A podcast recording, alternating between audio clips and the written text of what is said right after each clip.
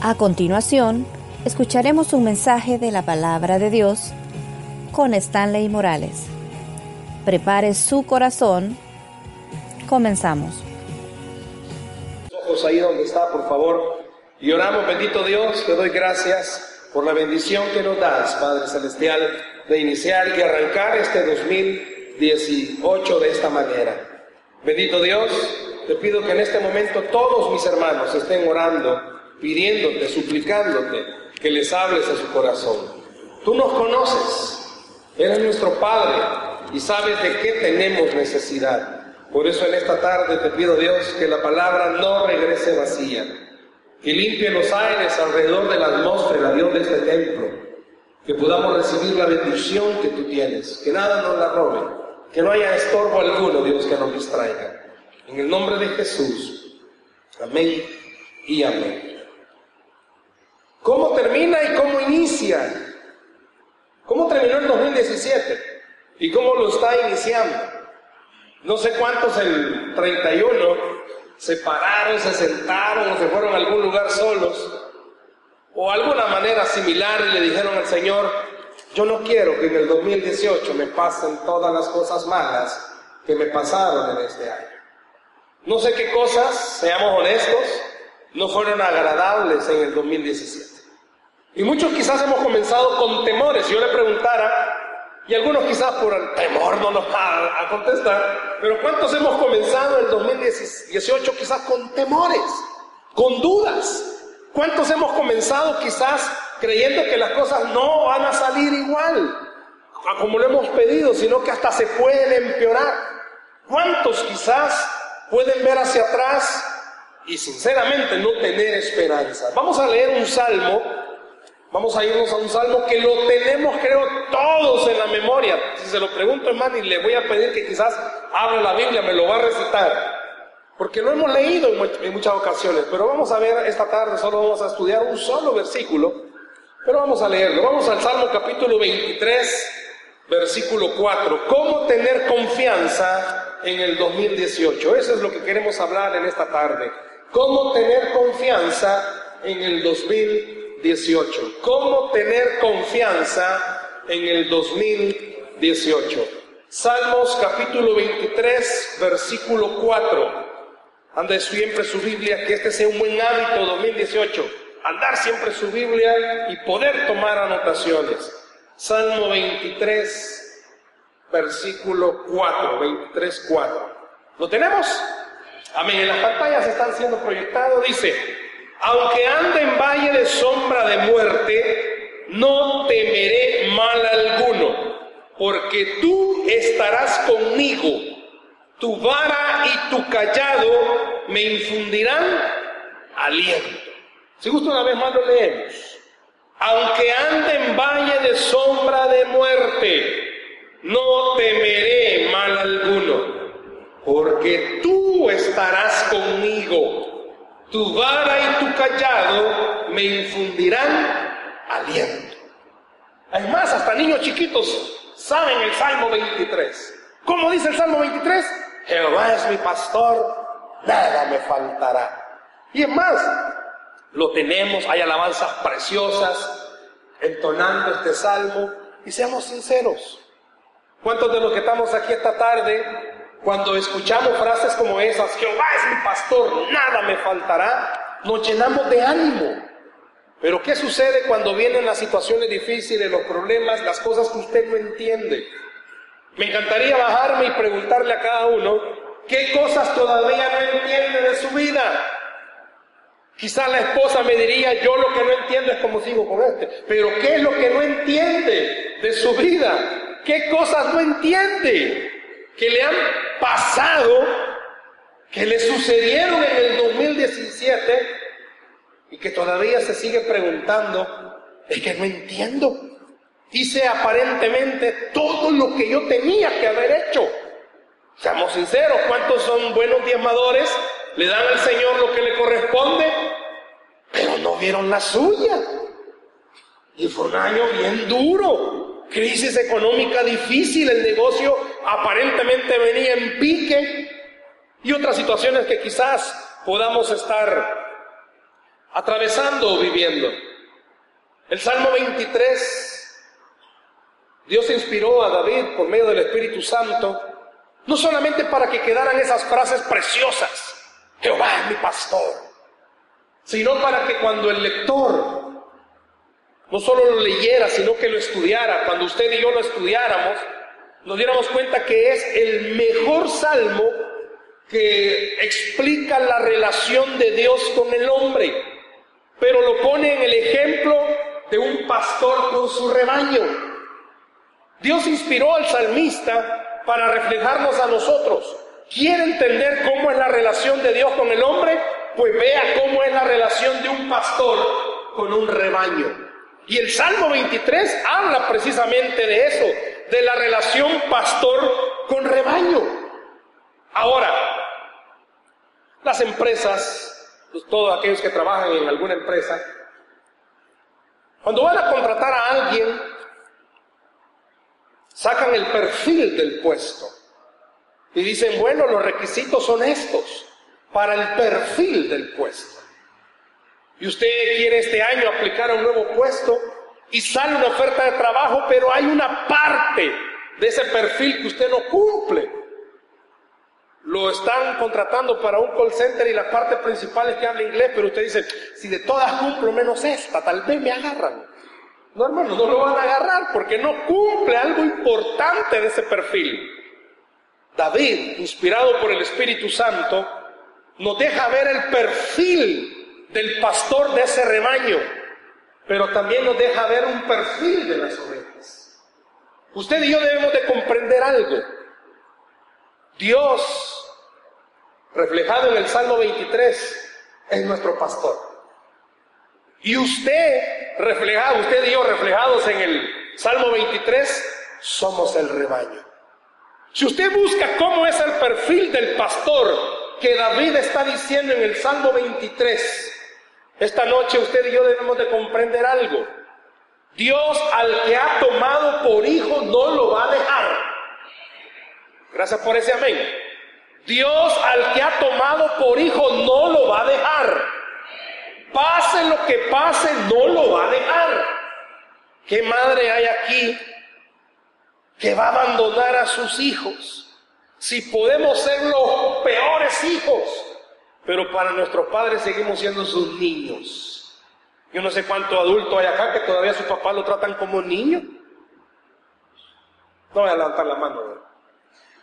Pero uno no deja de, de ser hijo. Usted nunca va a dejar de ser hijo de sus papás, haga lo que haga. ¿Se ha fijado? Salen las noticias, capturan a alguien, a un joven delincuente, y sale la mamá diciendo si mi pobre angelito no hace nada.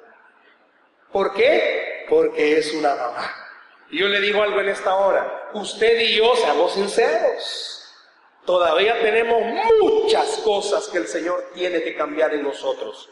Pero no nos va a dejar. Porque el que toma por hijo no lo deja. ¿Cómo puedo comenzar el 2018 entendiendo algo? Yo soy un hijo y soy una hija del Señor. En este año yo puedo creer algo. Dios no me va a dejar. Pase lo que pase, yo no sé qué va a suceder. Hoy apenas es 7 de enero, hermano, no sabemos qué es lo que le resta a este año, pero lo que sí podemos estar seguros es, Dios estará con nosotros. Él va delante de nosotros. Y por eso David, cuando agarra el Salmo 23, nos deja ver algo. Y las características del pastor que refleja en el Salmo 23 son, si usted ve algo, el pastor del cual habla David es un pastor valiente. El pastor tiene que tener como característica valiente. ¿Por qué? Porque va a defender a las ovejas. Trasládese conmigo al tiempo bíblico. Aparece en un árbol, porque no había internet ni periódico, aparece en un árbol. Se busca pastor de rebaño. Y aparecen todas las características y una de ellas es valiente. Tiene que defender al rebaño de cualquier peligro. Tiene que defender al rebaño de cualquier animal que quiera dañarle.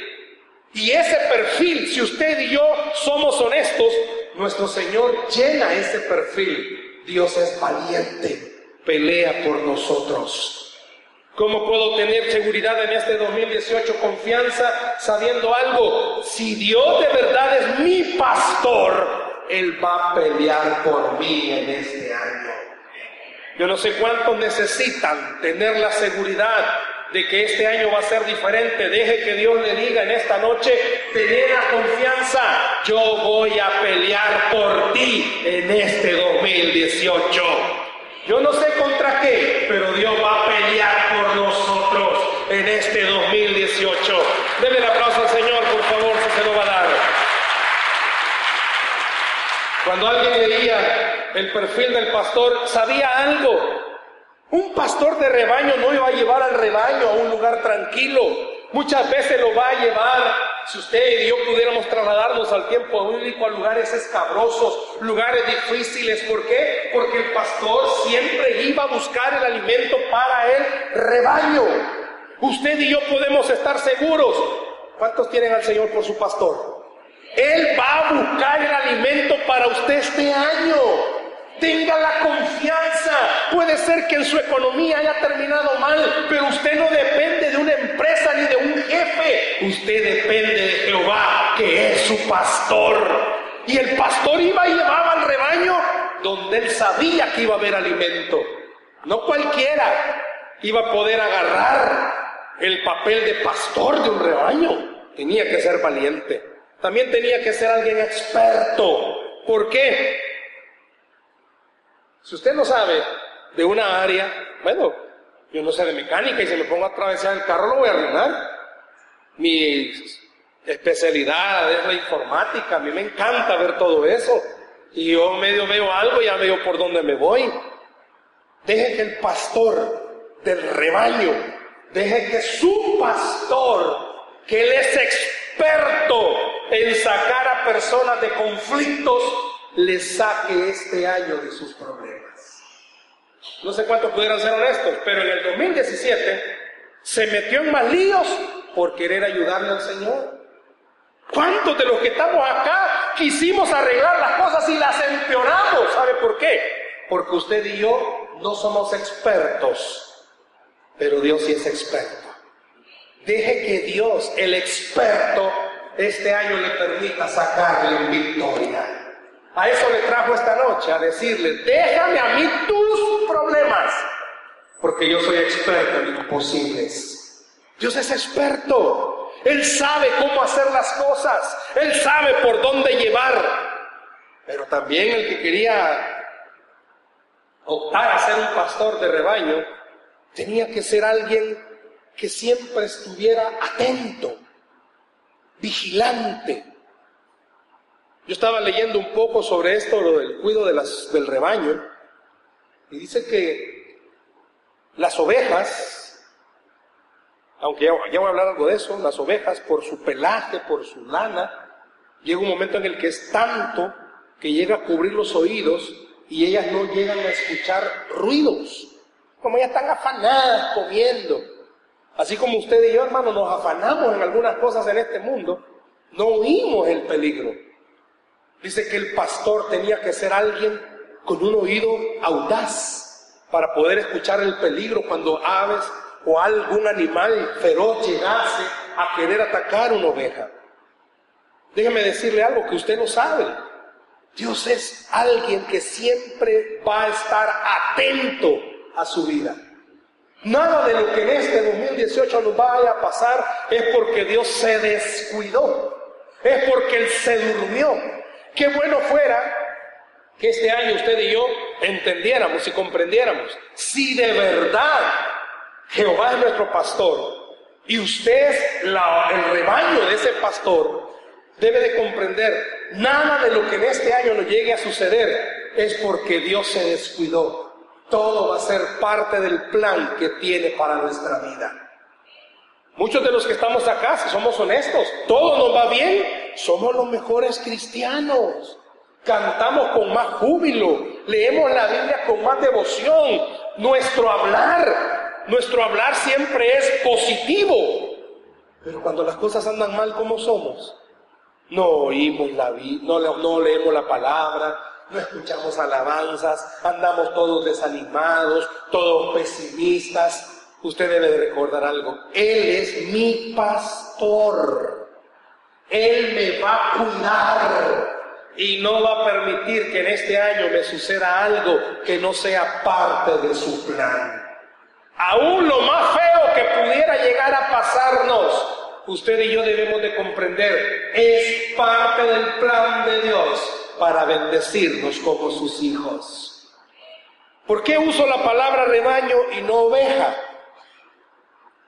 Porque la mayoría de nosotros cuando hacemos referencia a un pastor de rebaño, siempre hacemos referencia a las ovejas. Pero sabe, si usted puede leer un poco en la historia de los pastores en el tiempo bíblico, los pastores no solo andaban ovejas, también andaban cabras. Y ahí es donde nosotros tenemos que saber somos ovejas o somos cabras. Fíjese algo, la oveja, si usted pudiera llegar a ver una oveja, ¿cómo es una oveja? Usted llega a ver una oveja y la oveja es gorda. Y usted mira ese gran animal gordo. Y usted dice, qué bárbaro, está gordo. Pero cuando comienza a esquilarla, a quitarle toda la lana, ¿sabe cómo queda? Seca. Queda bien seca. Todo aquello que se miraba gordo era pura lana. ¿Qué quiero decir con esto?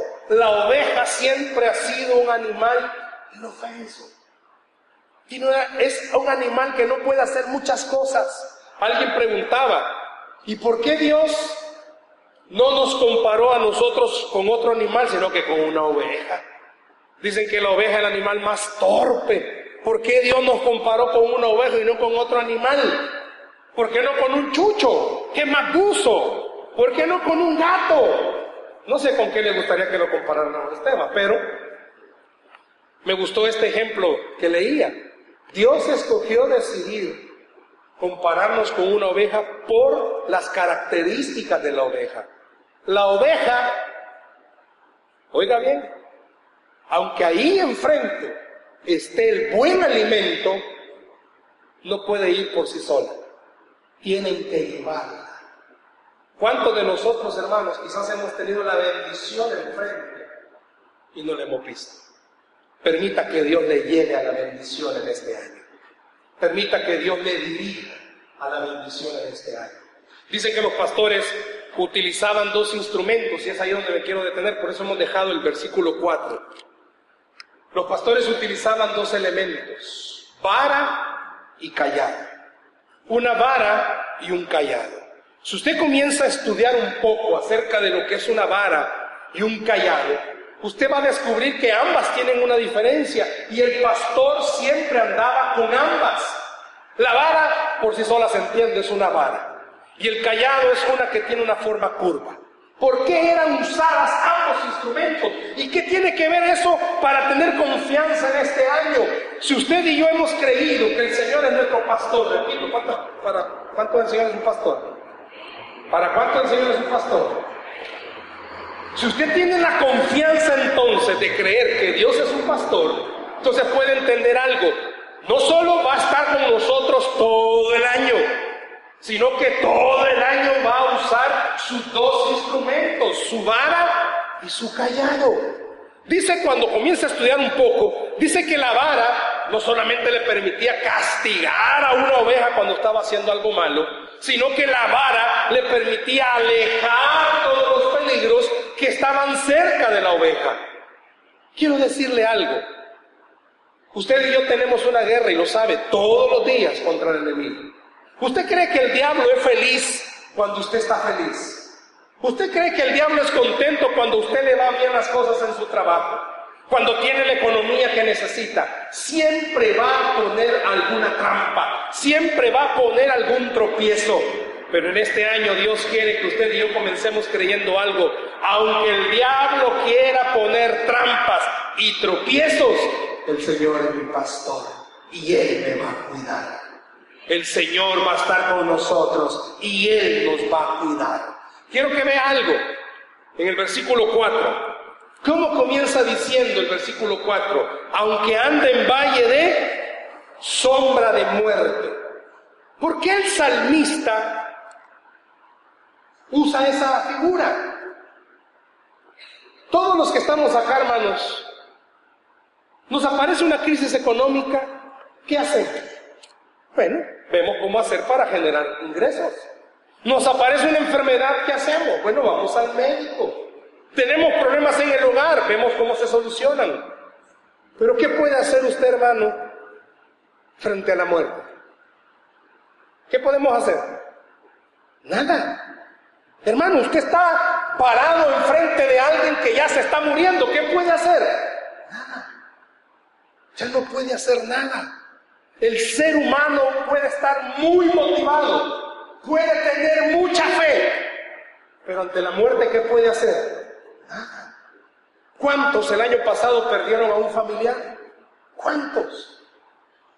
Nosotros estábamos ya terminando el 2017 Usted no sé dónde lo terminó, en familia, en grupo. Pero fue un día de sentimientos encontrados para mi esposa. Usted me ha escuchado alguna vez hablar acerca de mi suegra, que ella tiene insuficiencia renal bien avanzada, tienen que hacerle tres veces a la semana una diálisis. Pues mi suegra terminó el año 2017 ingresada en la UCI, gravísima, al punto que una vena, arteria, algo así, estaba obstruida y querían, por el corazón y querían operarla. Está tan débil que esa operación, bueno, todos los que estábamos allí de la familia dijimos, no la va a aguantar. No la va a aguantar. ¿Qué podemos hacer, hermanos, ante, ante la muerte? No podemos hacer nada. ¿Qué puede hacer usted? Nada. ¿Qué puede hacer el dinero? Nada. Usted ha conocido personas millonarias que han muerto. ¿Por qué? Porque ante la muerte, ¿qué podemos hacer? Nada. Pues el salmista es especial en decirnos esto. Que aunque, lógico, está usando ese ejemplo para graficar lo difícil, lo impotente que uno se siente ante la muerte. Ante alguien que se está muriendo, uno tiene impotencia. Por eso el salmista dice, aunque usted en este año se enfrente a situaciones donde esté impotente, que no pueda hacer nada, tipo como la muerte, imagínense cómo dice, no temeré porque tú estás conmigo. Qué interesante cómo el salmista pone ese ejemplo. ¿Qué podemos hacer ante la muerte? Nada. Pero él nos dice, aunque usted esté atravesando algo, aunque una situación que usted mismo diga, ya esto no se puede, este año usted debe de recordar algo. ¿Quién es su pastor? Usted debe de recordar quién va a estar con usted este año. Usted debe de recordar que aunque la situación esté imposible, usted tiene de su lado al Dios de lo imposible. Y por eso el salmista dijo, no temeré. ¿Por qué? Porque no me puede hacer nada la muerte, no. ¿Por qué? Porque Dios está conmigo, por eso no temeré. No sé cuántos esta noche necesitan guardar en su corazón aunque usted vea que su problema, su hogar, su finanza, su salud, seamos sinceros, no tiene solución. Bienvenido 2018. ¿Por qué? Porque este año Dios quiere que usted tenga fe que Él sí tiene la solución. Por eso pone el ejemplo y dice, mire, aunque ande en valle de sombra de muerte, no temeré.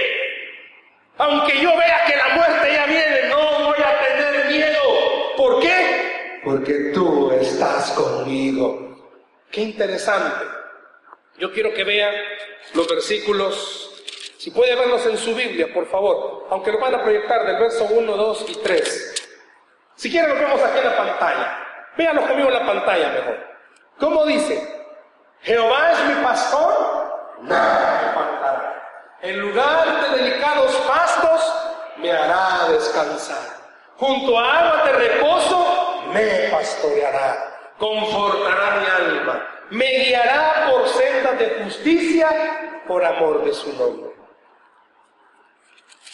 ¿Sabe que estos tres versículos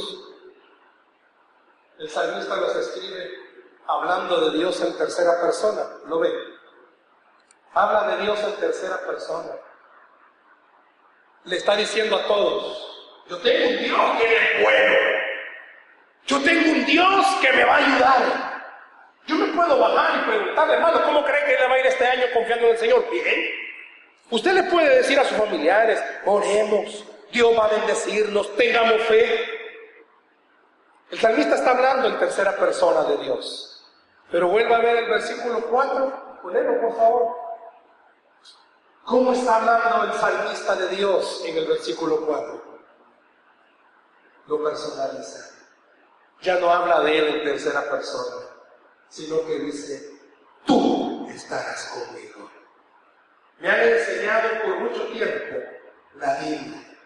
Yo quiero invitarle en este año, sí, venga a estudiar martes y miércoles, lea su Biblia en su casa, Quizás usted tiene muchos años de ser cristiano. Yo quiero invitarle que este año haga más personal a Dios y entienda algo. Hermanos, lo que nos quiera traer el mundo, lo que quiera traer la política, lo que quiera traer quien quiera traer.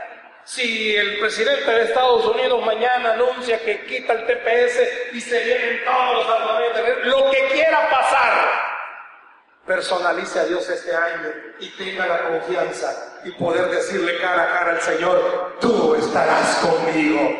Que no importa lo que este año le, prepare, Dios estará con usted. Yo no sé cuántos esta noche antes de salir de este lugar, vea su situación, por favor, ponga frente a usted su panorama, crisis económica, algunos sufren de soledad, algunos sufren de depresión, no sé de qué situación, pero vea su situación y vea a Dios y personalícelo y dígale, aunque esté pasando por todo esto, tú estarás conmigo. Y no importa lo que en este año, mes a mes o día a día, nos vaya recibiendo, Usted y yo tenemos que tener la confianza. Dios estará con nosotros. Dios estará con nosotros. Por eso el salmista lo dijo, no voy a temer, porque tú estarás conmigo. Qué lindo fuera que esta noche usted y yo, al salir de este lugar, pongamos por obra esta palabra.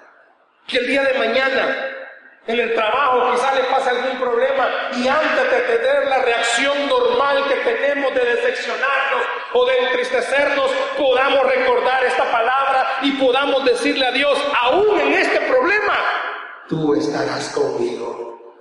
Yo no sé cuántos necesitan personalizar a Dios en este 2018. Yo sé que es difícil las crisis.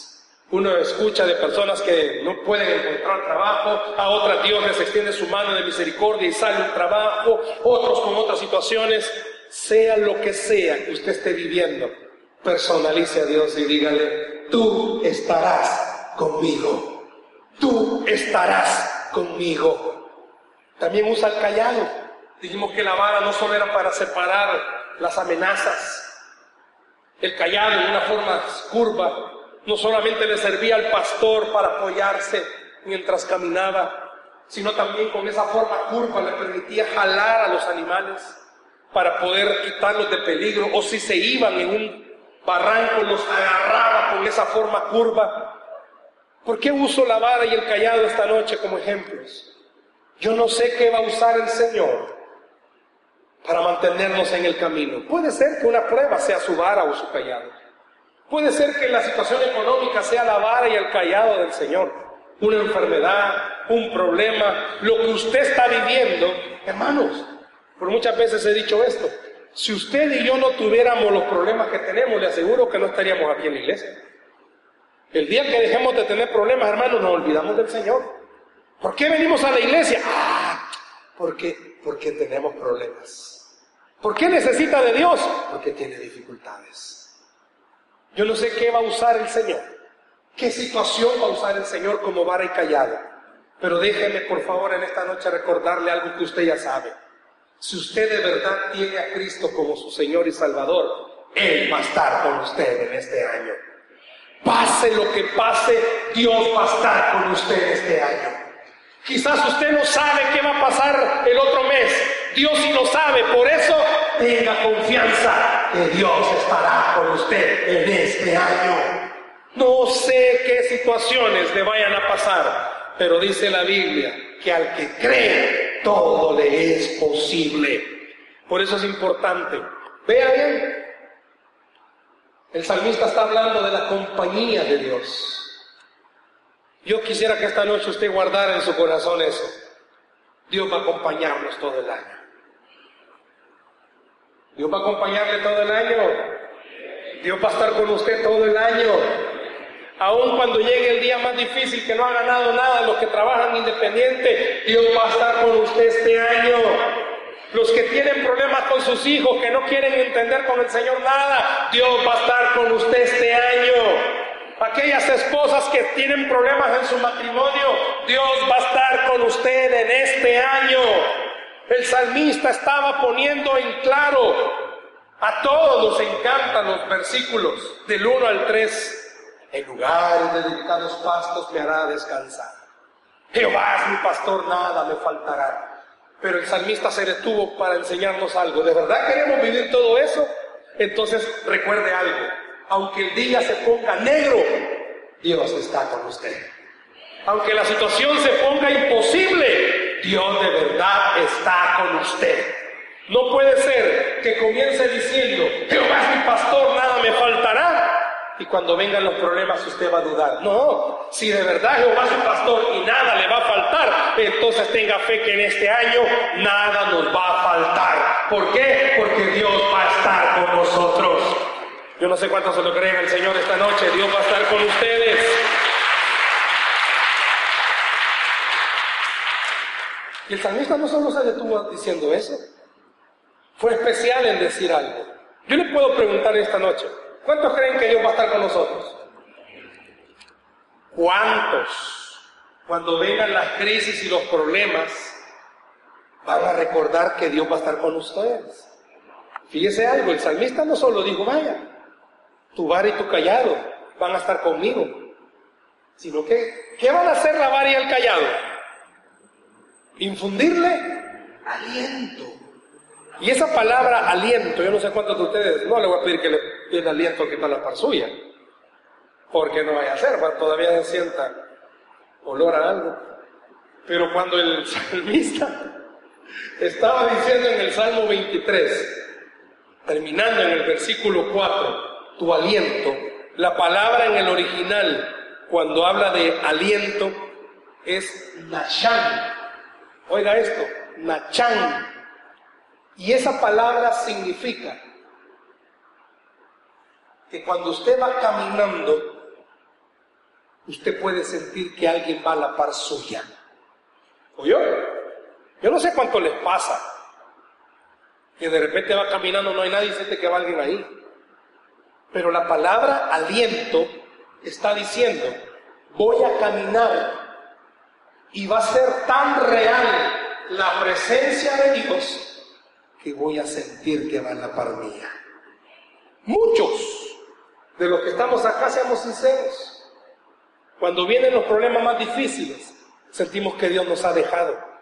Pero este año Dios quiere que usted recuerde, Él nunca nos va a dejar. Qué bueno fuera que esta noche usted se dijera a sí mismo, Dios nunca me va a dejar. Hágame un favor, dígale que está la par suya, Dios nunca te va a dejar. Pero dígaselo, Dios nunca te va a dejar. ¿Y por qué no se dice a sí mismo, mí mismo? ¿Por qué no se dice a usted mismo? Dios no me va a dejar.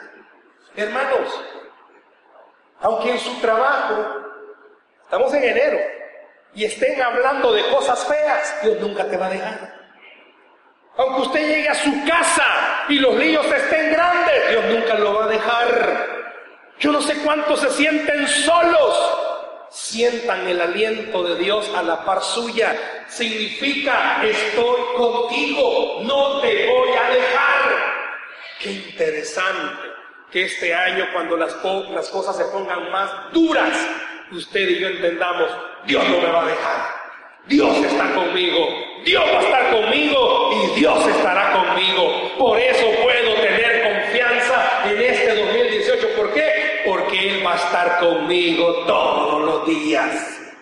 Y sabe que esa palabra aliento también significa algo.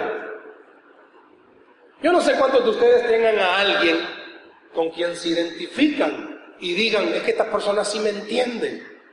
¿Sabe que la palabra aliento significa transpirar de la misma manera que usted transpira. Ya se imagina que alguien transpire como usted transpira. Imagínese eso. Transpirar de la misma manera como usted transpira. Eso significa aliento. Pero entendiéndolo en el contexto que David estaba hablando, decía, ¿por qué me va a infundir aliento tu vara y tu callado? Porque cuando yo esté triste, el Señor va a entender mi tristeza. Porque cuando yo esté llorando, el Señor va a entender mi llanto.